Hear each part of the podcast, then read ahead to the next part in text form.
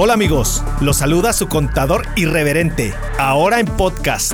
Voy a llegar a todos los rincones del país para que todos los emprendedores y empresarios seamos expertos en temas contables, fiscales y financieros. Contador aburrido, no conmigo. No conmigo. No conmigo.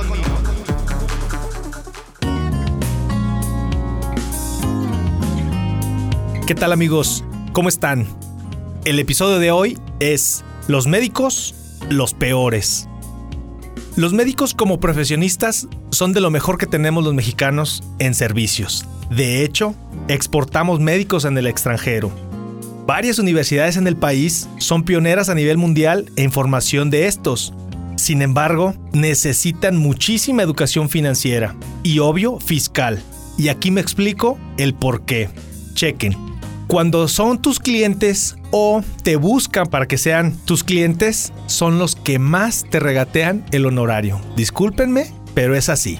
Porque están acostumbrados a un servicio muy chafa del contador, de ese contador de antes. Entonces, te piden o te exigen que les cobres lo que les cobraba el contador anterior. Aunque el contador anterior se los hiciera tontos, por así decirlo, con el servicio que les daba. Y pongo en contrapeso cuando vas a una cita con cualquiera, ya sea un especialista o un general. ¿Cuándo le has regateado o le has pedido un descuento a tu médico? Nunca. Está el costo de la consulta y esa no está en discusión. ¿Están de acuerdo?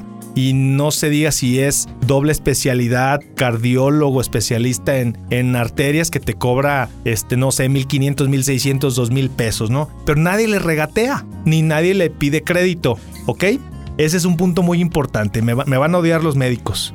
Punto número dos, son los que menos usan tecnología para el tema administrativo y obvio control de sus negocios. Tú les propones que automaticen sus procesos, que tengan un control de, sus pacientes eh, en electrónico, que hagan ciertos procesos para que controlen los pagos, los cobros, los desembolsos de, efectivo en general y controlen su, su venta, su ingreso, su consulta, pues nada, ¿no?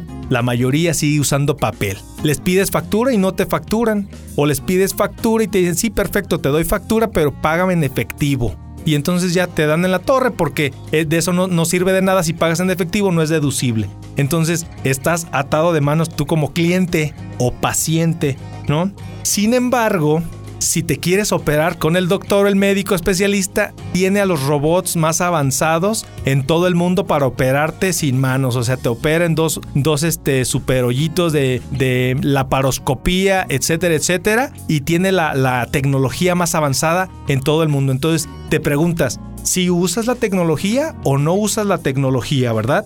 Punto siguiente.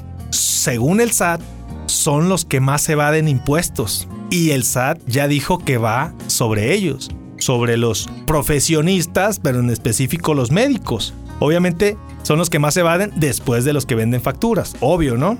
Pero luego te preguntas, oye, pero si tienen ética o una moral, ¿no? Que traten a sus pacientes con dignidad y que los atiendan hasta que el último, el último intento de vida, etc, etc. Entonces salta a la vista como de un lado es así y del otro lado no es tanta la moral o la ética que se tiene, ¿no? Y finalmente, el punto es la capacitación. Ellos siempre están buscando capacitación constante, cursos, congresos, tanto tomados como impartidos, siempre. Y tú les comentas de capacitación como empresarios y jamás nunca acuden a una capacitación empresarial, nunca acuden a una capacitación contable, mucho menos fiscal, para ser mejores empresarios, porque son empresarios. Sin embargo, ellos se especializan solo en sus temas. Ese es el punto de que los médicos son una dualidad de profesionistas. Son los mejores en su ramo, pero los peores como empresarios. No tengo nada en contra de los médicos. Al contrario, son empresarios que necesitan capacitación y bastante. Si tú eres médico y además empresario que te preocupas por entender tu negocio desde lo financiero y lo fiscal, muchas felicidades. Eres de los pocos en México que hacen esto. Recuerden, somos empresarios y como tal generamos valor a la sociedad. Qué padre que además de que salves vidas, generes con tu empresa, tu negocio, tu consultorio, generes valor a nuestra sociedad.